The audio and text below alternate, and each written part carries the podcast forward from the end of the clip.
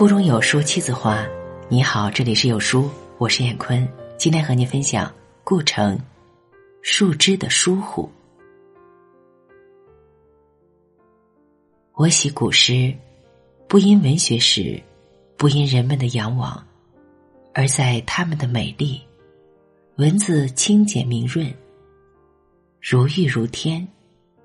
在于它显示出的中国哲思，那一无言就在眼前。若张九龄句：“海上生明月，天涯共此时。”诗如禅，如顿悟，骤然风动云散，黑暗隐退，你看见万物万象，明媚自如。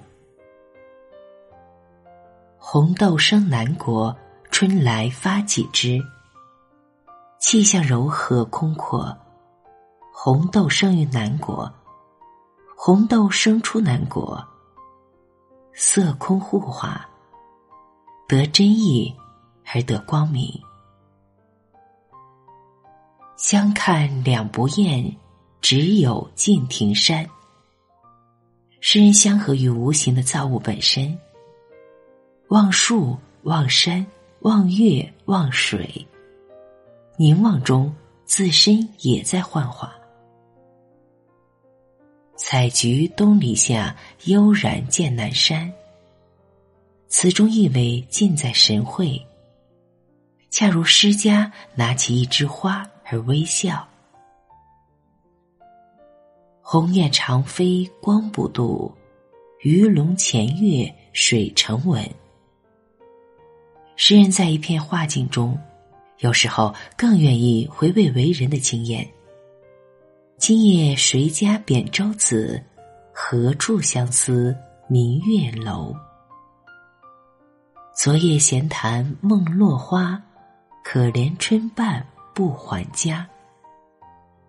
这种解脱没有一丝对人世的轻蔑，反而更亲近了生活本身，似乎也传达出诗家何以与人说法的秘密。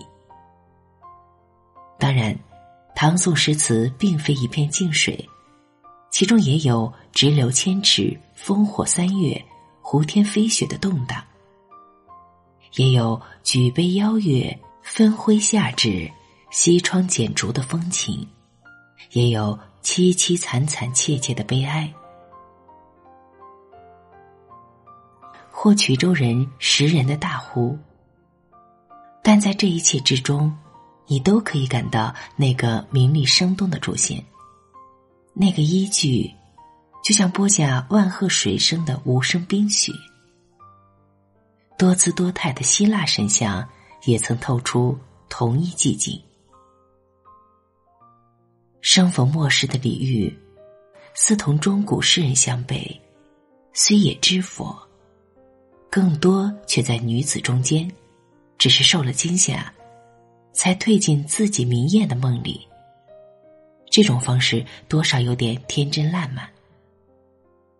他不做如是大观，涂抹近在眼前的生死，反而移情于梦，做了一个流水落花之后的天上人间。这种任性，李煜死后便失了踪影。至近代。诗的无言，索性成了多言怪异的趣话，长篇小品，憨憨可观。实际上，却是回到无可奈何的感愧中去了。这种情境一直延续到《红楼梦》的出现。中国有两次人间天国，陶渊明做了个人物模糊的桃花源。另一次是曹雪芹做的《红楼梦》中的大观园。大观园洞开一扇，就补足了近代诗中的无灵欠缺，人们才知道，那无处不在的春江明月，已化作清洁的女儿世界了。我看见月亮又落进盆里了，就小心的端进屋里，结果。月亮没有了，换成了灯。我试了很多很多次，终于感到厌倦。不是对失去，而是对获得。这是心里倒常常出现的月亮。从来就不乏奔月盗火的人，说明有一个一直的黑暗。假如黑夜给了我黑色的眼睛，我却用它寻找光明。恰如飞蛾扑火，他们的感人不是因为他们的成功，而是因为他们绝望努力的本身，成为一个瞬间的永恒光明。希腊有一个寓言。说一个男孩爱上了自己的影子，最后变成了水仙花。面对中国悠远的诗经，我看不见时间停住，那么多暗淡繁琐的生活，只看见那片光自在圆满。我唯一的所得是静静看着，而不去捕捞它们。树枝因疏忽。使我得见月，而月不见我，亦不见树枝。